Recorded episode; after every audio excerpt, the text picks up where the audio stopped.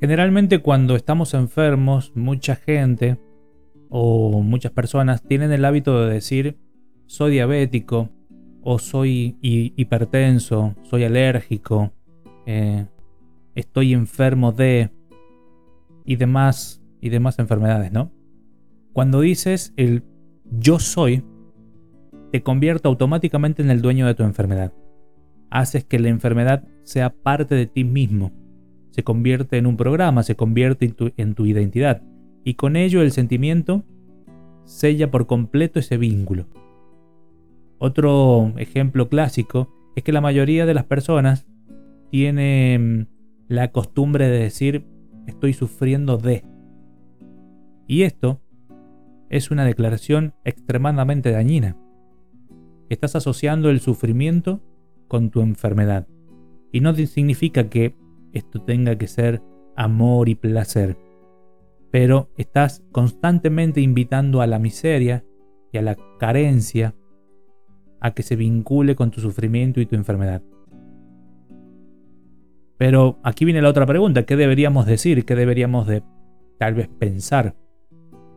En primer lugar, creo que es importante aclarar que no se trata de rechazar la enfermedad porque con ello estarías creando otro conflicto, justamente por la separación y te colocaría aún más en el rol de víctima. No se trata separarnos de la enfermedad.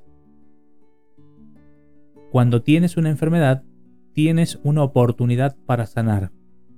Solo que la misma es la manifestación de aquello que inconscientemente cargas y no has podido hacerlo consciente, repito, no has podido hacerlo consciente para que pueda ser reparado. No es lo mismo decir estoy enfermo de o tengo a decir estoy atravesando la condición de esta enfermedad. Ejemplo, estoy atravesando la condición de diabetes o de alergia o hipertensión. Cuando dices estoy pasando por la condición, simplemente significa que estás en un viaje y con ello se dispara un sentimiento. Haz la prueba.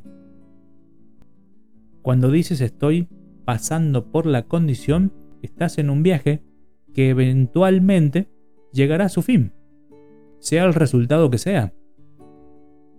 Al agregar la palabra condición, estás diciendo que mejorarás. ¿Y por qué es importante?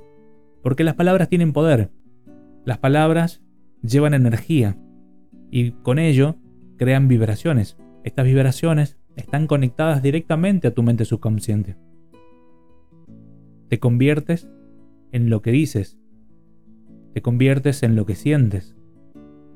La manifestación ocurre basada en lo que alimenta a tu mente subconsciente, es decir, tu energía, tu sentimiento.